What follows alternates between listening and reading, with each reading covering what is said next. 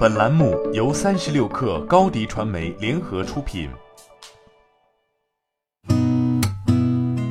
八点一刻，听互联网圈的新鲜事儿。今天是二零一九年四月二十八号，星期天。您好，我是金盛。在昨天的阿拉丁小程序创新大会上，金沙江创投主管合伙人朱啸虎说。如今，在小程序广告平台还没有完全打通的情况下，二点三亿日活用户每天使用时长是十几分钟。后期随着小程序广告政策的不断更新，以及业内更多广告平台、广告主、流量主以及代理公司的加入，小程序广告生态会逐渐趋于完善，千亿级的市场机会也指日可待。这是继去年年初在阿拉丁小程序大会上提出 All In 小程序，小程序是百亿美金赛道的观点之后，朱啸虎再次在公开演讲中。发表对小程序的看法。三六零金融昨天发布了上市后首份年报，年报显示，二零一八年三六零金融净收入为人民币四十四点五亿元，较二零一七年增长百分之四百六十四；净利润为人民币十一点九亿元，较二零一七年增长百分之六百二十四。另外，三六零金融第一大股东周鸿祎持股比例由完成 IPO 发售后的百分之十三点八增至百分之十四点四，所占投票比例仍为百分之七十六点三。近日，部分用户接收到中国联通发送的短信。根据国家有关规定，未经用户同意，任何组织和个人不得擅自向用户拨打商业营销电话。为维护用户合法权益，我们将对涉嫌营销扰民的电话号码进行依法处置。中国联通呼吁广大用户与我们携手抵制骚扰电话，共同营造清朗的通信环境。在此之前，中国移动也曾向用户发送类似短信。中国移动称，任何组织和个人不得擅自向用户拨打商业营销电话。中国移动将对涉嫌营销扰民的电话号码进行依法处置。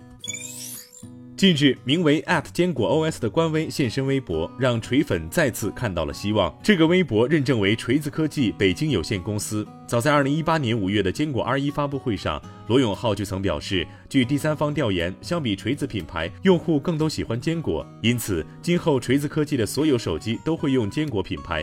那未来锤子手机还会有吗？日前，锤子科技产品经理朱海洲与网友互动时说，锤子手机依然正在开发，但需要久一点。市场调研机构 Counterpoint Research 给出的最新数据显示，今年第一季度以小米为首的中国智能手机品牌在印度市场拿下百分之六十六份额，创下历史最高纪录。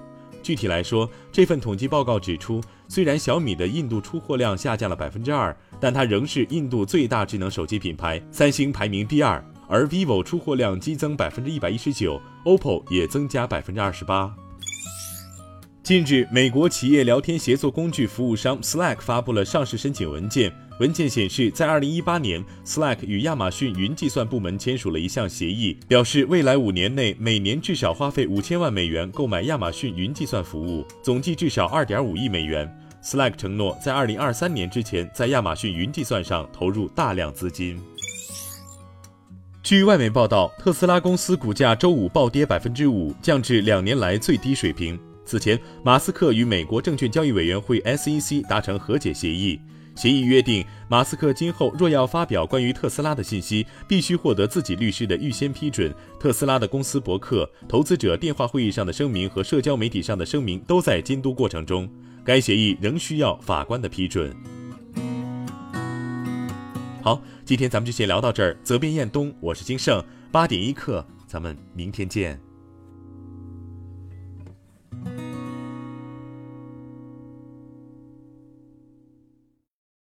欢迎添加小课微信，微信 ID 是 s u p e r 三六 k 二 super 三十六课，加入我们的课友群，一起交流成长吧。